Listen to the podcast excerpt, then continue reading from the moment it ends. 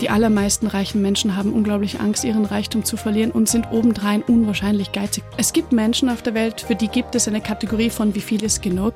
Das sind Menschen, die können teilen. Und es gibt Menschen auf der Welt, die brauchen immer mehr. Das sind Menschen, die können nicht teilen. Und das heißt, Geiz ist sozusagen ein dem inhärentes Gefühl. Die blaue Couch, der preisgekrönte Radiotalk. Einer unserer Bayern 1 Premium Podcasts. Hören Sie zum Beispiel auch mehr Tipps für Ihren Alltag mit unserem Nachhaltigkeitspodcast Besser Leben. Und jetzt mehr gute Gespräche. Die blaue Couch auf Bayern 1 mit Thorsten Otto. Marlene Engelhorn, ich freue mich sehr. Herzlich willkommen auf der blauen Couch. Vielen Dank, ich freue mich, da sein zu dürfen. Wenn die Menschen da draußen an den Weltempfängern wüssten, worüber wir gerade gesprochen haben, nämlich nicht über Geld, sondern über Humor.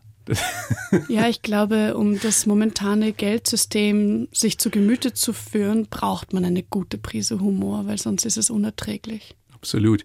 Zitat Marlene Engelhorn, was man über reiche Menschen nicht wissen darf, ist, dass sie reich sind. Jetzt wissen aber alle, dass sie reich sind. Und jetzt? Das mag sein, aber ich äh, stelle ja ein bisschen die Ausnahme zur Regel. Oder reden Sie sonst sehr oft mit überreichen Menschen hier im Studio? Naja, ab und zu sind schon Menschen zu Gast, die viel Kohle haben. Mhm. Frage also, ist immer, was ist viel Geld? Ja? Das ist eine wichtige Frage. Was ist viel Geld? Es ist tatsächlich ja auch so, dass sowohl in Deutschland als auch in Österreich eine Armutsgrenze existiert. In jedem Land de facto. Auch eine internationale Armutsgrenze wurde benannt.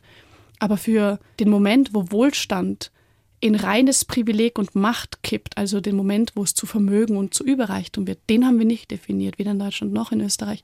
Wäre aber wahnsinnig hilfreich, um ausmachen zu können, wie zwischen diesen beiden Grenzen idealerweise so, dass oben abgeschöpft wird, um die untere Grenze zu heben, ein Wohlstand für alle Wirklichkeit werden kann, weil am Ende müsste das doch das Ziel von Gesellschaft sein und von ja, Geldpolitik. Absolut. Andersrum auch die Frage muss erlaubt sein, wo wird es denn obszön?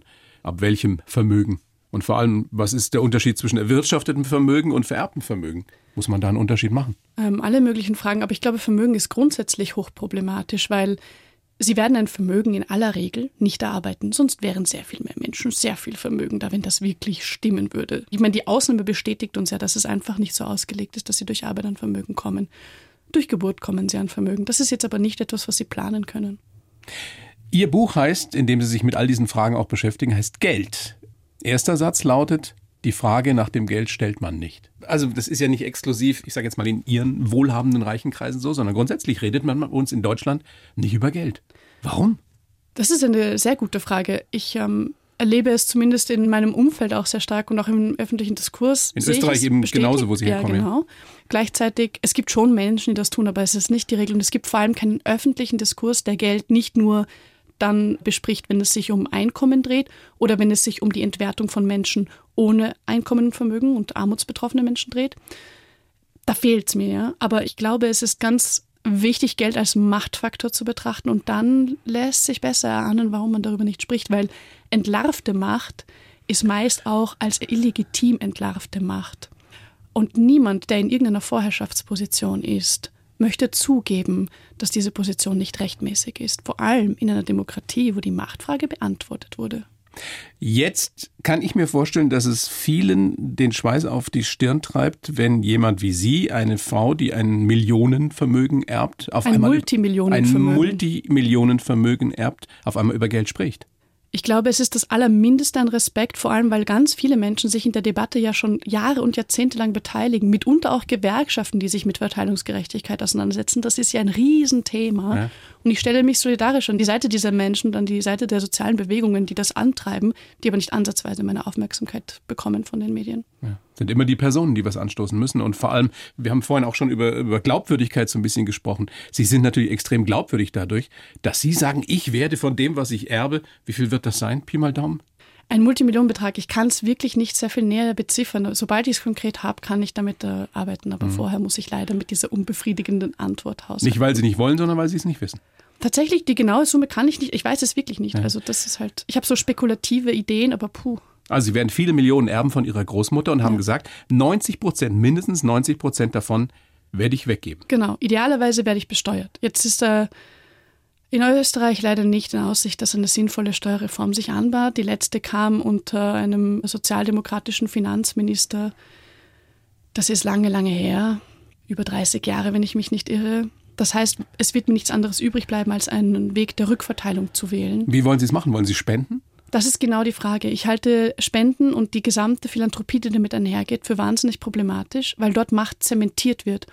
Der Zweck von Philanthropie müsste ja sein, sich abzuschaffen sich selbst aber zu zementieren und sozusagen die Mangelverwaltung zu pachten, gleichzeitig eine sehr ungesunde in meinen Augen Abhängigkeit der öffentlichen Infrastruktur von diesen privaten Geldmenschen herzustellen, das verneine ich. Aber immer besser noch, als nichts zu tun oder nichts wegzugeben. Also wenn jemand, der viel Geld erbt, sagt, ich gebe davon viel weg und spende und gucke auch noch, wo das hinkommt, das ist doch aller Ehren wert. Nein, aber das, besser als es nicht wegzugeben. Ich würde das strittig stellen. Und zwar aus dem Grund, es wird unterstellt, es gibt nur zwei Möglichkeiten. Entweder man spendet oder man behält. In Wahrheit kann man auch eine andere Form der Rückverteilung wählen. Eine, wo man die Macht mit abgibt. Zum Welche Beispiel denn? Partizipatorisches Grantmaking nennt sich das. Es ist nichts anderes, als dass man mit dem Geld die Macht abgibt und die Gruppen, die die Arbeit ohnehin leisten für den gesellschaftlichen Wandel, also soziale Bewegungen, die sich für soziale Gerechtigkeit einsetzen zum Beispiel, daran beteiligt, wie mit diesem Geld umgegangen wird, das nicht an irgendwelche komischen Berichtspflichten knüpft, nicht mit Antragstellungsverfahren irgendwelche Knappheit herstellt, die so nicht gegeben ist. Und das nächste ist, in der Philanthropie werden allermeistens nur winzige, lächerliche Beträge gespendet, die obendrein aus der Rendite vom Finanzkapitalmarkt kommen, der wiederum auf der ganzen Welt Menschen und Umwelt ausbeutet. Also ich meine, es ist wirklich schlecht. Man könnte sich echt politisch auch organisieren, weil man darf nicht behaupten, dass Spenden unpolitisch wäre. Wie kommt das eigentlich in Ihrer Familie an, was Sie vorhaben und was Sie jetzt ja auch immer wieder in Interviews postulieren? Gibt es da den einen oder die andere, der sagt, du spinnst doch, Kind? Ich habe wahnsinnig viel Rückhalt und mal abgesehen davon ist es egal. Aber es gibt die, oder? Die sagen, äh, äh, Marlene, was ist mit dir los? Die allermeisten, die sich aufregen, die bekomme ich deshalb nicht mit, weil ich nicht auf Social Media bin. Und mal grundsätzlich ist es in einer demokratischen Debatte ja erlaubt, dass jemand etwas nicht gut findet, aber ich glaube, es ist viel wichtiger zu schauen, wie können wir Strukturen herstellen, die eine gerechte Vermögensverteilung schaffen Unabhängig davon, ob jetzt meine Familie das besonders super findet oder nicht. Aber wie gesagt, ich habe wahnsinnig viel Rückhalt in der mhm. Familie. Was war denn Ihr erster Gedanke, als Sie gehört haben, Sie werden dieses Multimillionenvermögen erben? Keine Ahnung, aber ich weiß, dass ich mich geärgert habe, statt mich zu freuen. Keine Sekunde, wo Sie sich gedacht haben, jetzt gönne ich mir mal so richtig was? Ich komme aus einer Klasse von überreichen Menschen, aus dem überreichen Prozent. Ja, also für mich ist, ach, jetzt gönne ich mir mal was, wirklich nicht dieselbe Kategorie wie für 99 Prozent der Bevölkerung.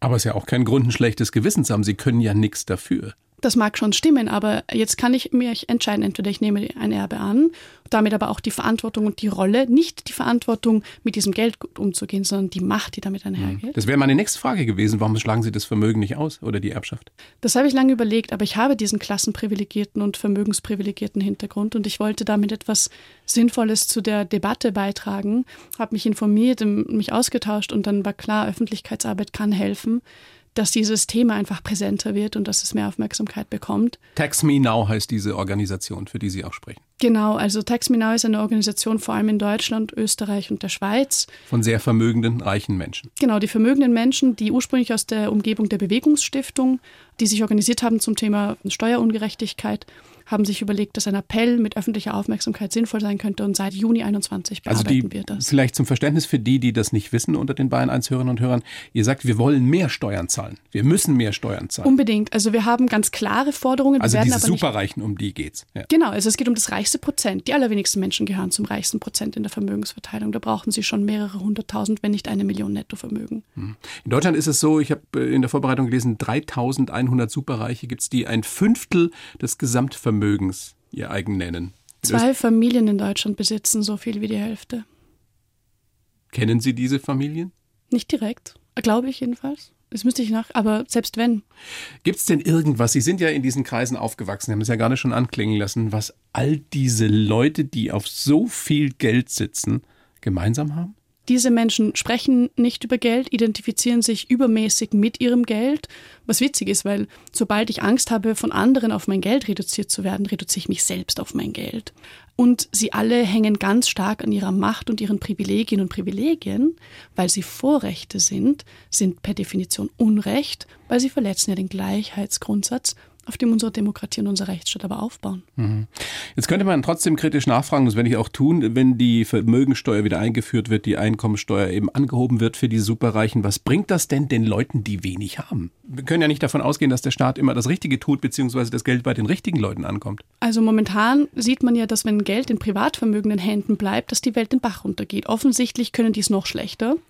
Ähm, so, das ist mal das Erste. Das Nächste ist, beim Staat hat man wenigstens eine demokratische Handhabe. Die ist vielleicht nicht perfekt und das ist mühsam, das ist mir schon klar. Und behäbig ist das Ding obendrein und außerdem darf man Staat und Regierung nicht verwechseln, was sehr einladend ist, aber irreführend, lauter solche Sachen. Beim Staat haben wir die Demokratie. Das ist eine Art und Weise, die Macht auszugleichen, die nicht vorhanden ist, weder in der privaten Philanthropie noch in der Privatwirtschaft. Und ich glaube, das ist wichtiger, dieser Prozess einer demokratisch gestalteten Vermögensumverteilung durch Steuern, weil Steuern verteilen Geld um immer. Ja. Das ist, worauf es ankommt und was wichtig ist. Und es gilt ja, eine richtig gute Steuerreform auf den Weg zu bringen, die dort entlastet, wo momentan überbelastet wird und dort, wo nicht verlangt wird, dass Steuern reinkommen, endlich entsprechend auch fair belastet wird. Und das beste Beispiel ist Deutschland finanziert sich über die Jedermannssteuern. Es gibt 40 Steuerarten in Deutschland. Die Ausnahmen sind immer nur bei vermögensbezogenen Steuern vorhanden. Und das führt dazu, dass, wenn man das alles mal zusammenrechnet, ein Mensch, der raucht, zahlt mehr in den deutschen Haushalt ein als ein Mensch, der vermögend ist. Und das, finde ich, ist eigentlich wirklich himmelschreiend. Da kann man drüber diskutieren. Jetzt haben Sie vorhin gesagt, mindestens 90 Prozent dieses Multimillionenvermögens, das Sie erben werden, geben Sie weg. Warum nicht 100 Prozent? Die Frage habe ich mir lang gestellt, aber weil die Zahl so schwammig war, so lange und jetzt auch nicht, mit der Transparenz ist das auch in meinen Kreisen so eine Sache, ja, auch untereinander. Deswegen arbeite ich mit diesen undankbaren Zahlen ich habe mir das schon überlegt, gleichzeitig finanziere ich ja jetzt auch meine Arbeit gegen die ich mache in der Öffentlichkeit und so weiter. Damit ich das machen kann, muss ich ja irgendwie trotzdem meine Miete bezahlen und so. Ich habe aber kein Erwerbseinkommen. Das heißt, mein Vermögen unterhält mich jetzt schon. Und das nächste ist, eigentlich sollte das nicht meine Entscheidung sein. Das ist das eigentliche Problem, dass ich entscheiden darf, wie viel von einem Multimillionenvermögen ich behalte. Gleichzeitig würde kein Mensch zulassen, dass man auf die Straße spaziert, irgendwen herausgreift und sagt, so, du, zweistelliger Millionenbetrag, mach. Bei Erbschaften wird dieses Privileg aber als rechtmäßig unterstellt. Das hat so einen dynastischen Fetisch, den mhm. finde ich irgendwie ekelhaft. Geld muss da bleiben, wo Geld ist. Ne? Ja, aber das bedeutet auch nur, dass immer die gleichen in der besten Position sind und die anderen ausbeuten können. Strukturell letztendlich. Das ist der Kapitalismus und die Ungleichheit. Aber diese paar Prozent, die sie behalten werden, das wird nicht dazu führen, dass sie verarmen. Nein, auf keinen Fall nicht nur, dass ich sie nicht behalten möchte. Also ich werde schauen, dass ich das absolute Maximum rückverteilen kann. Ich weiß nur leider nicht, wie viel das ist, deswegen okay. verlasse ich mich darauf, dass äh, stattdessen meine Arbeit in der Steuergerechtigkeitsdebatte dazu führt, dass mir diese Entscheidung abgenommen wird und dass ein demokratischer Diskurs mich entsprechend besteuert. Und dann, wenn was übrig ist, werde ich immer noch rückverteilen, grundsätzlich. Wie viel Prozent Einkommensteuer sollten denn die Superreichen zahlen? Oh, jetzt wollen wir in die Einkommensdebatte, die eine ganz andere ist als die Vermögensdebatte und die nicht zu verwechseln sind. Okay, und, und Vermögenssteuer sollte wie hoch sein? Also eine gute Frage. Es gibt ausreichend Modelle, die da hervorragend zeigen, was man so alles machen kann. Ich glaube, Grundprinzipien sind Progressivität und klar kommunizierte Freibeträge, die dafür sorgen, dass kleine Privatvermögen, die es durchaus auch gibt, aber in der Regel nie das Ziel dieser Art von Besteuerung sind, dass die Menschen, die diese Beträge halten, auch wissen, sie sind eh nicht gemeint, dass diese Beruhigung wieder stattfinden kann. Trotzdem, der Teufel liegt ja meistens im Detail. Es geht ja dann tatsächlich darum, wo geht das los? Wo ist jemand superreich? Wie viel äh, Prozent Vermögen muss er bezahlen? Das wird eine schwierige Debatte. Also das, das ist gar nicht so Praxis schwierig. umzusetzen, nicht? Nein, weil der Witz ist der, man kann jetzt gucken, entweder es ist eine Sachdebatte, was ja alle immer gern behaupten wollen und sich aufregen, dass die Leute sich dann aufregen. Finde ich ja schon ironisch. Aber gut, wenn es eine Sachdebatte wäre, Geld ist Fiat-Geld, es ist nicht gedeckt. Das heißt, es ist ein Zahlenspiel. Sie müssten nur einen ganzen Haufen ExpertInnen aus den unterschiedlichsten Bereichen darum bitten, das bitte auszurechnen. Dann bekommen die einen gewissen Zeitrahmen, weil wer weiß, wie lange sowas dauert. Hm? Und dann haben sie ein Ergebnis und dann wird das umgesetzt, zack, zack, fertig. Ja, aber es ist ja keine Sachdebatte. Es ist eine Gefühlsdebatte. Es ist eine Machtdebatte. Vor allem das Privilegien- und Vorherrschaftsgefühl. Vor allem von alten weißen Männern. Ich weiß, es ist total unangenehm, wenn man das immer sagt. Aber es ist ein paar. Also wenn Sie sich alte weiße Frauen sind auch dabei. Ein paar. Aber die Regel ist nun mal, es ist eine bestimmte Gruppe bevorzugt. Das sind vor allem alte weiße Menschen. So, und damit sich auseinanderzusetzen und diese Selbstreflexion anzustoßen, aber auch zu sagen, okay, nur weil jetzt manche an der Macht sitzen, heißt das nicht, dass wir es demokratisch nicht anders regeln können, weil das können wir. Es ist keine Option. Aber wir müssen es wollen, darum geht's. Ja, der politische Wille fehlt wahnsinnig. Also das ist etwas, was mich Weil diverse Lobbys zu stark sind. Mitunter, ja. Also vor allem die Lobby des großen Geldes, was Menschen mit Vermögen an einer, also das ist ja eine Armada an LobbyistInnen, die sie in die Teppichetage schicken können. Und allein, wenn sie sich überlegen, rein jetzt sprachlich, oder? Für Menschen mit Vermögen gibt es die Lobby. Da weiß man schon, ah, Hotel und so weiter, ne, ist irgendwie fein, innen, drinnen, also trocken und, und warm. Und für Menschen, die kein Vermögen haben, gibt es den Aktivismus, also die Straße, Das sind die zwei Zugänge zu unseren demokratischen Institutionen. Das finde ich in Ordnung. Also das Mindestmaß muss sein, sich transparent zu registrieren und alles aufzuzeichnen und kenntlich zu machen, was man an Interessensvertretung so treibt, damit man mal sieht, was da so passiert. Sehr schönes Bild, dieses Bild mit drinnen und draußen. Fällt mir sehr gut, trifft es auch sehr, sehr gut. Ich habe ein paar Zitate gefunden zum Thema Geld und Reichtum und würde Sie bitten, spontan zu assoziieren, was Ihnen dazu einfällt jeweils. Oh, da bin ich ganz schlecht, aber ich werde es versuchen. Wir probieren es einfach. Oh je. Ein reicher Mann ist oft nur ein armer Mann mit sehr viel Geld. Onassis hat das gesagt. Da wird auf den Gefühlshaushalt angespielt. Ich glaube, empathische Verarmung ist durchaus nicht selten bei vermögenden Menschen. Die besten Dinge im Leben sind nicht die, die man für Geld bekommt. Einstein. Man kann mit Geld alles kaufen außer Beziehung. Das ist das Einzige, was Menschen wirklich wollen. Ehrliche, schöne Beziehungen, wo sie Anerkennung und Liebe erfahren. Aber man kann mit Geld auch eine Menge Gutes tun. Wenn man möchte. Wenn man vor allem das öffentliche Interesse, das es betrifft, mitentscheiden lässt, demokratisch. Die Welt hat genug für jedermanns Bedürfnisse, aber nicht für jedermanns Gier. Gandhi.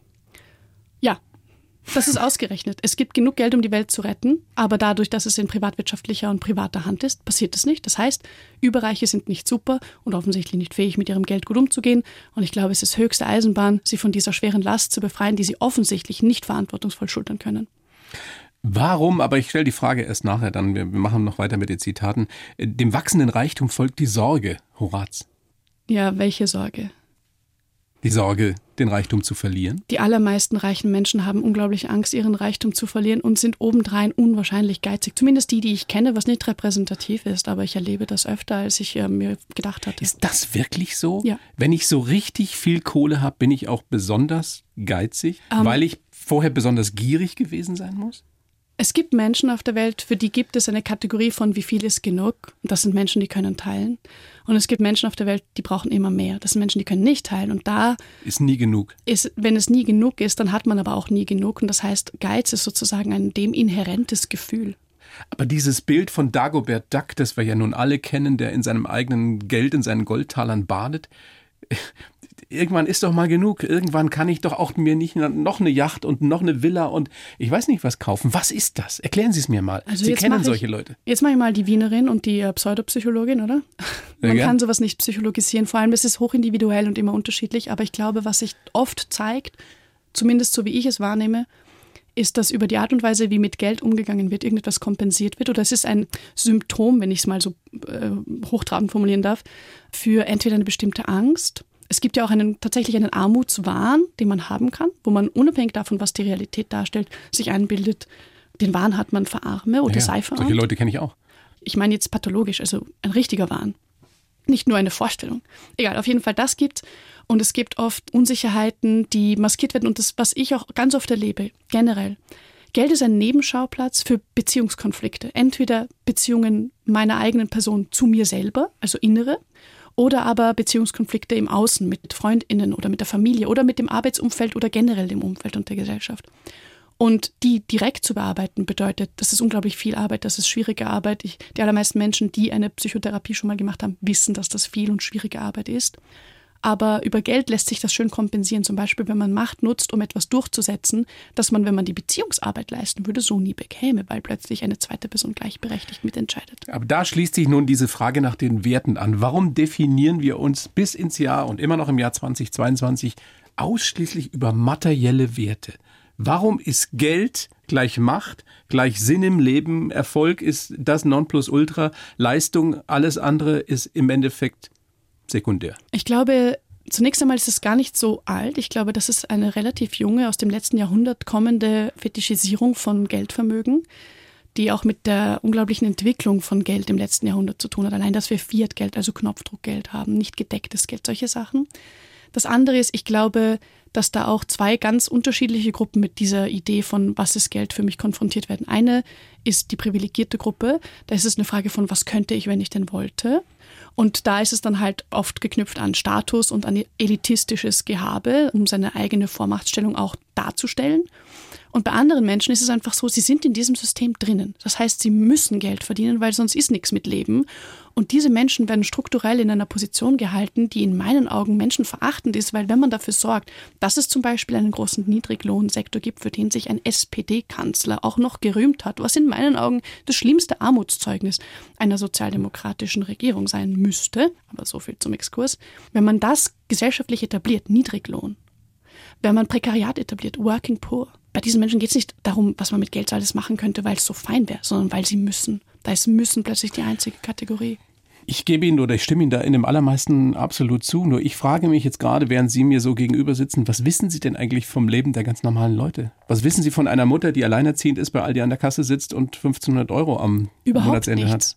Meine Klasse, die Klasse der überreichen Ja. Menschen, wird so aufgezogen oder an die Gesellschaft, an die heran, weil innen drin sind sie nicht wirklich, geführt, dass diese Art von Austausch nicht passiert, außer wenn ich mal in die Verlegenheit komme. Aber Sie gehen Aldi einkaufen, oder? Ja, ja, das schon, aber das ist ja keine Interaktion, wenn ich sage Guten Tag und dann sagt sie mir den Preis und dann äh, sage ich, ob ich mit Karte zahle. Also da, ja, das, Übrigens, ich erbe ein Multimillionenvermögen. und sie so, also das geht ja nicht, das wäre unglaublich respektlos meinerseits. Aber der Punkt ist der, Aber müsste man nicht dahin kommen, dass man, um überhaupt ein gegenseitiges Verständnis äh, zu erreichen, auch sich irgendwie, ich weiß nicht wo, demokratisch austauscht? Oder ist das. Deswegen ist Taxmin-Ausforderung der Austausch, die Debatte.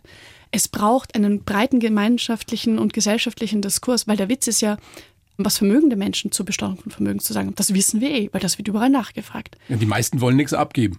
Das stimmt, glaube ich, gar nicht so sehr. Ich glaube, die Oder wenig. allermeisten, wenn sie das Vertrauen haben, dass es eine öffentliche, transparente, inklusive, partizipative und schlussendlich demokratische Art und Weise gibt, mit Vermögen umzugehen, um die öffentliche Infrastruktur, die der einzige messbare, sichtbare Faktor ist für den öffentlichen Wohlstand, also an, an nichts anderem können sie es so gut festmachen wie daran, ja, das gut durchzufinanzieren. Wenn diese Debatte geführt wird. Glauben Sie, dann würden mehr Reiche was abgeben wollen? ich glaube, die Aber allermeisten dann schiebt man es ja wieder auf den Staat. Dann ist ja wieder der Staat schuld. Nein, der Staat Und man ist sagt, der Staat die nicht Regierung richtig. ist in der Verantwortung und der Staat ist der Verwaltungsapparat, den wir brauchen als große Gesellschaft. Dass dort Mist läuft, will ich gar nicht verneinen, aber ich glaube, es ist einfach wichtiger zu schauen, dass wir die Prozesse hinkriegen.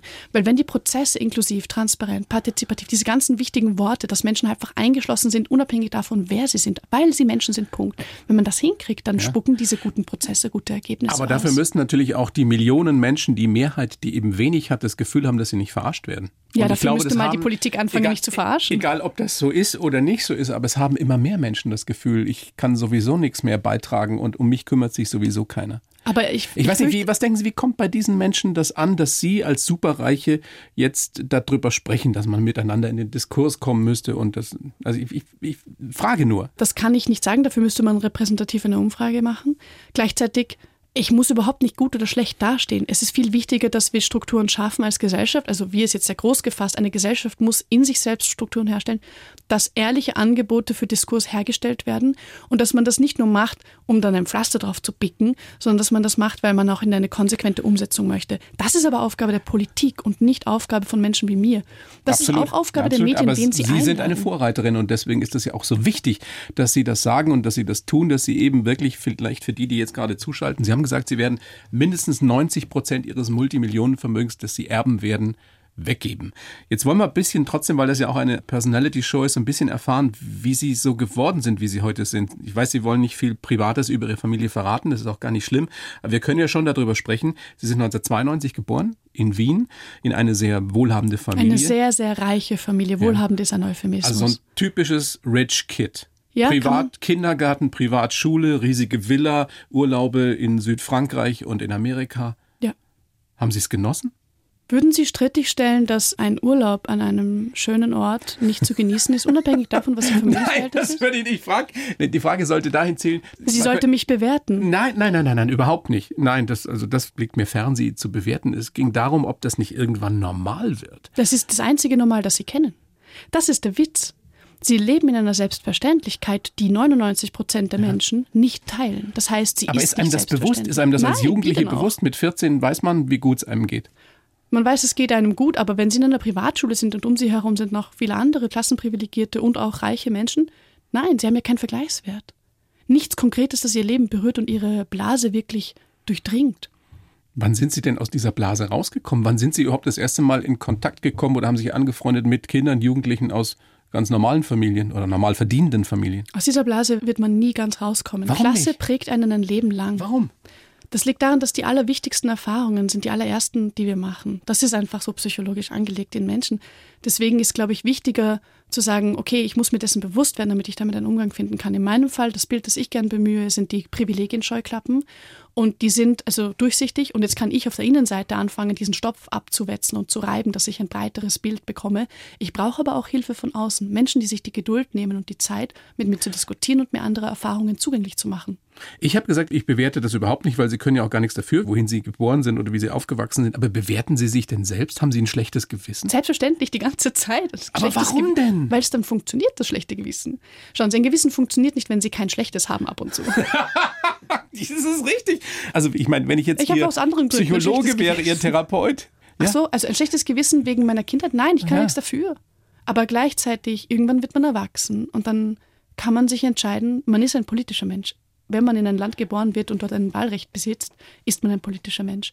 Wenn man davon ausgeschlossen ist, auch, aber dann sind die Möglichkeiten wahnsinnig beschränkt und ich kann nicht anfangen zu wissen, was das bedeutet. Aber für mich bedeutet es, als politischer Mensch in einer Gesellschaft ist das Mindeste an Respekt, mich auszutauschen mit anderen Menschen. Ich habe ja auch den Gang an die Universität Wien gewählt, mitunter weil es eine öffentliche Universität ist. Germanistik haben Sie studiert, ne? Genau, also das ist auch nicht abgeschlossen, aber das ist so eine Sache mit den extracurricularen Aktivitäten. Wenn die sich ziehen, zieht sich auch mit dem Abschluss.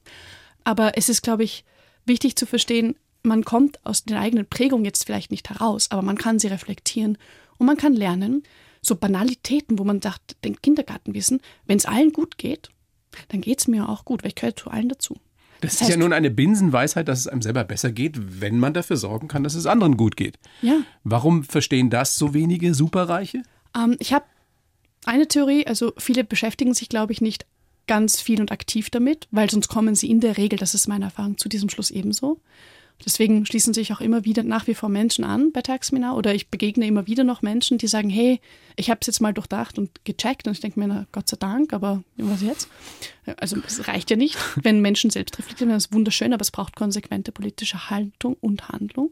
Handlung ist das Entscheidende. Aber das andere ist etwas, was ich mir überlege, wenn ich mir denke, diese ganze Argumentation um den Staat herum, ganz oft kommt das Staatsverständnis aus einem ultratraditionellen und die Überreichen sind wesentlich konservativer und traditionsfetischisierender als andere. Ja, ein altes Staatsverständnis, wo Staat dafür da ist, im Tausch für Freiheit gibt es Sicherheit. Jetzt ist Vermögen aber die Möglichkeit, sich eine andere Art von Freiheit zu besorgen. Deswegen ist das so eine Sache, mit dem ich gebe was her. Der moderne Staat aber, zumindest in Deutschland und auch in Österreich, ist ein Sozialstaat. Ist eine Erfindung in der Art und Weise, wie wir es umsetzen, des letzten Jahrhunderts. Das ist also etwas ganz Blutjunges. Und in diesem Staatsverständnis ist Freiheit und Sicherheit etwas, das nur mehr wird, wenn man es teilt. Das Teilen ist aber etwas, das muss man lernen von klein auf. Und zwar nicht im Sinne von, ach, man ist so, so lieb und, und spendet mal hier und da, sondern ganz grundsätzlich ist Teilen etwas, das Problem des gerechten Das haben Teilens, Sie ja auch nicht oder? gelernt. Sie haben es Ähm, nicht gelernt. Als junge Ähm, das Frau, als- strukturelle als, als Teilen habe ich nicht gelernt. Nein, Ja. weil ich, wie gesagt, ich habe schon gelernt, ja, also wenn du Gummibärchen hast, dann musst du welche abgeben, weil das ist brav, ja. Gut, aber das ist jetzt, wenn ich es schaffe, das in eine gesellschaftspolitische Haltung zu überführen, yay me, aber grundsätzlich anzuerkennen, dass Teilen in einem gesellschaftlichen Konstrukt, in dem ich mich befinde, das ist nun mal so in einem System, dass ich das nicht entscheiden darf, außer ich bin demokratisch legitimiert. Und dann bin ich auch nicht allein, weil wir haben ja keine allein herrschende Person an der Spitze, sondern eine Regierung mit vielen, vielen Menschen. Warum, die Frage muss erlaubt sein, gehen Sie nicht in die Politik mit den Möglichkeiten, die Sie haben, mit den Voraussetzungen, vor allem auch mit Ihren intellektuellen Möglichkeiten? Und Also das gepaart mit den materiellen Möglichkeiten. In Amerika würde man sagen, jemand wie du muss. Der muss Präsident werden oder Präsidentin. Und ich würde sagen, genau ich muss es nicht sein. Und das ist unglaublich wichtig, weil der Witz ist, beides, was ich mitbringe in Personalunion, ist ja vorhanden. Sowohl überprivilegierte Menschen gibt es mehr als genug in der Politik. Manche halten sich auch für obere Mittelschicht, wenn sie Einkommensmillionäre sind. Klammer auf, ich spreche von Friedrich Merz, Klammer zu. ähm, und es gibt Menschen, die meine Position vertreten und die ganz andere Erfahrungsexpertise und ein viel breiteres Wissen mitbringen. So viel zur Intellektualität. Es mag ja sein, dass man mir das unterstellt und das ist ein schönes Kompliment, aber es gibt sehr intelligente Menschen, die sich der Politik widmen, auch wenn Aber es ist nichts für Sie. ich darf da gar nicht hinein. Ich bin überprivilegiert, ich bin überrepräsentiert. Ich glaube, es ist Aber viel Sie wichtiger. könnten doch viel bewegen. Ich Glauben Sie glaube- nicht, dass Sie, dass Sie in einem Regierungsamt oder in einem maßgeblichen politischen Amt mehr bewegen könnten als mit Tax Me Now? Oder ich noch glaube, mehr? das Regierungsamt ist der Ort, wo bewegt werden sollte. Ja. Ich glaube aber nicht, dass ich dort sein dürfte eigentlich, weil schon viel zu viele Menschen mit Privilegien in diesen Machtpositionen sitzen. Allein, also in Österreich weiß ich, dass einer oder vielleicht zwei Menschen inzwischen, aber es waren lange war es ein Mensch im österreichischen Parlament mit Hintergrund aus der Arbeiterinnenklasse. Gleichzeitig ist aber jeder vierte beschäftigte Mensch in Österreich Arbeiter oder Arbeiterin. Das hat ja mit Repräsentation nichts zu tun, aber wir sind eine repräsentative Demokratie und Sie in Deutschland auch. Das heißt, Wichtiger wäre es, eine viel breitere Gruppe oder mehrere Gruppen, unterschiedlich, vor allem auch marginalisierte Gruppen, reinzuholen in diese politischen Gremien und in diese Institutionen, damit die Entscheidungen, die getroffen werden, auch deren Interessen widerspiegeln und nicht immer nur die Interessen von privilegierten Menschen. Wer bin ich, für andere zu entscheiden? Ich weiß ja nicht, was alles wichtig und gut ist auf der Welt. Wie kommen wir weg von diesem Fetisch Geld, von dieser Erzählung, dass nur der ein erfolgreiches, ein gutes Leben hat, der Leistung bringt, der wohlhabend ist, der immer, immer weiter, immer schneller, immer höher. Wie kommen Also- wir da weg von? Also zunächst einmal muss man über Geld transparent reden. Das also ist das Erste. und zwar Erster Schritt, reden drüber. Ja, und zwar natürlich. jeder. Wenn Sie nicht auf den Tisch holen, was der Fall ist, wissen Sie nicht, worum es geht. Sie brauchen das Gespräch und da brauchen Sie aber auch die Eindrücke, die Sie vielleicht selbst gar nicht mitbringen können und müssen dem respektvoll. Und das ist wirklich schwierig. Also ich will nicht behaupten, dass das einfach wäre. Es ist aber grundwichtig und diese Debatte darf nie wieder aufhören. Dieser Diskurs muss für immer geführt werden, damit es für immer sich anpasst an die gesellschaftlichen Aber Debatte ist das Erste und das muss passieren. Und dann? Gleichzeitig, nicht danach, gleichzeitig müssen politische Veränderungen stattfinden, die sich an dieser Debatte auch orientieren, weil wie gesagt, die hört nicht auf. Also es gibt kein danach, es gibt nur ein währenddessen und die sich schon mal damit beschäftigen, okay, Verteilungsgerechtigkeit, Steuergerechtigkeit, was bedeutet das und was bedeutet das mal aus Sicht von nicht vermögenden Menschen, nämlich von jenen Menschen, die den Laden am Laufen halten in Wahrheit und das ist einfach nicht das reiche Prozent. Das super süße Startup des kleinen Rich Boys wird nicht den Laden am Laufen halten. Die Menschen, die für uns die Paketbotendienste machen, die dafür sorgen, dass der Verkehr funktioniert, weil sie zum Beispiel in öffentlichen Verkehrsmitteln arbeiten. Die Handwerker, die es ja sowieso jetzt schon zu wenig gibt. Das Handwerk, die Menschen, die bauen, all diese Menschen, die im Supermarkt entweder die Regale schlichten und oder an der Kasse sitzen, diese Menschen sind genauso berechtigt und haben genauso einen politischen Willen und eine politische Analyse, um an dieser Debatte teilzuhaben. Und die gehören strukturell absolut integriert und gehört und ernst genommen. Das gute Leben ist das, was wir daraus machen, lautet der letzte Satz Ihres Buchs. Ja, es wird viel Arbeit, aber ich glaube dran. Was bedeutet Ihnen Geld? Geld ist ein öffentliches Gut. Ich finde, das absolut Mindeste ist, es fair zu teilen. Und dafür arbeiten Sie. Ich setze mich dafür sehr ein und ich bin guter Hoffnung, dass gemeinsam und solidarisch mit den anderen sozialen Bewegungen, Gruppen, Menschen, die sich da einsetzen, dass wir das hinkriegen werden. Ich weiß, es ist schwer in die Zukunft zu blicken, in die Glaskugel fünf Jahre voraus. 2027, wo stehen wir, was diese Debatte betrifft? Also idealerweise sind die Forderungen von Tax Me Now in der Umsetzung und der demokratische Diskurs ist heiß und am Laufen. Und es braucht Tax Me Now überhaupt nicht mehr in der Debatte und man spricht viel breiter und mit ganz unterschiedlichsten Menschen über Geld offen und über Macht kritisch. Wie viele Mitglieder habt ihr bis jetzt? Also, Puh, äh, wir sind ja ein eingetragener Verein jetzt und das ist jetzt, war jetzt mühsam mit den Mitgliederformularen, dass die passen und so weiter. Das heißt, ab jetzt kann man bei uns Mitglied werden, jeder Mensch, der das möchte. Also Wir da muss man nicht superreich sein, Nee, um bei nee, euch jeder Mitglied Mensch, zu der das möchte und auch die Beiträge kann man selbst fixieren. Das heißt, wir wollen auch niemanden ausschließen nach den eigenen finanziellen Möglichkeiten und so weiter.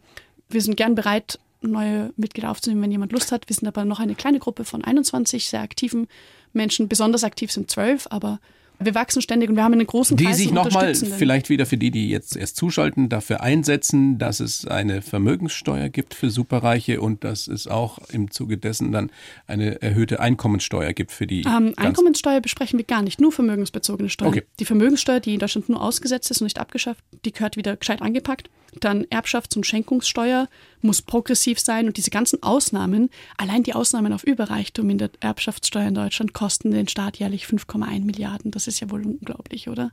Also innerhalb der Menschen, die Erbschaftssteuer zahlen, werden immer wieder nur die Hochvermögen ausgenommen. Sachen wie Ab einer Erbschaft von 300 Wohnungen sind sie automatisch Gewerbetreibender und dann müssen sie nichts zahlen. Absurd, nicht wahr? Aber bei drei Wohnungen müssen sie. So. Dann Kapitalertragssteuer. Wenn man behauptet, dass Geld arbeitet, was Unfug ist. Menschen arbeiten, Geld nicht. Aber wenn man es behaupten möchte, muss man es auch entsprechend besteuern. Es kann nicht sein, dass man weniger auf Kapitalerträge abführen muss als auf ehrliche Arbeit. So. Und dann wirklich wichtig und nicht zu unterschätzen, eine solide Ausstattung der Steuerbehörden, damit sie dem Steuerraub, der Hinterziehung, dem Betrug und der Vermeidung nachgehen können. Und damit sie überhaupt die Mittel an der Hand haben, das sinnvoll zu machen, Cum-Ex und Cum-Cum konnte ja nur passieren mitunter, weil das so schnell ist und weil das eine solche da Finanzexpertise-. Da kommt man nicht nach mit einem kleinen Staatshaushalt, Budget für die Steuerbehörde. Das geht sich nicht aus. Frau Engelhorn, letzte Frage an Sie. Was ist für Sie Luxus? Luxus ist, was man teilen kann, nicht wahr? Wenn man etwas genießt, dann genießt man es am meisten, wenn man es teilt mit anderen. Und ich glaube, je besser das strukturell angelegt ist, dass alle die Möglichkeit haben, selber zu entscheiden, was sie fein finden und wie sie es teilen, umso eher haben wir eine Gesellschaft, in der es allen auf die unterschiedlichste Art Aber für aber Sie persönlich, was ist es für Sie Oh, persönlich? Kaffee und Bücher, ich bin unverbesserlich. Ich kann nicht aus einem Buchladen rausspazieren ohne mindestens ein Buch in der Hand. Letztes Buch, das Sie gelesen haben, das Sie fasziniert hat? Momentan lese ich A Tyranny of Merit ähm, von Michael Sandel. Ich weiß leider die Übersetzung auf Deutsch nicht, aber ich würde es jetzt mal lose übersetzen mit Die Tyrannei der Leistung. Er entlarvt und zerlegt diesen Mythos der Leistungsgesellschaft restlos. Es ist wunderbar, es ist sehr, sehr gut. Und noch anderes, belletristisch, von Margarete Schrefel, Brauchbare Menschen. Erzählungen bei Surkamp, wunderbar, setzt sich damit auseinander, wie unsere moderne Arbeitswelt sich am Menschen bedient, aber was für Geschichten dabei nicht auch entstehen können, weil Menschen einfach besser sind als dieses ausbeuterische System. Passt wunderbar beide Bücher zu unserem Gespräch. Wie heute. gesagt, ich bin in meiner Blase zu Hause. bedanke mich sehr für das Gespräch. Vielen Dank für das Gespräch. Sag gerne nochmal Ihr Buch Geld, in dem Sie sich mit all diesen Fragen noch mit vielen mehr beschäftigen. Und Tax Me Now, wer da Mitglied werden möchte, kann das. Man findet euch die Website überall. Ja, genau. Sehr guckt. gerne reinschnuppern bei Taxminau. Wir freuen uns. Dankeschön. Dankeschön. Alles Gute, bleiben Sie gesund. Ebenso. Die Bayern 1 Premium Podcasts. Zu jeder Zeit, an jedem Ort. In der ARD Audiothek und auf bayern1.de. Bayern 1 gehört ins Leben.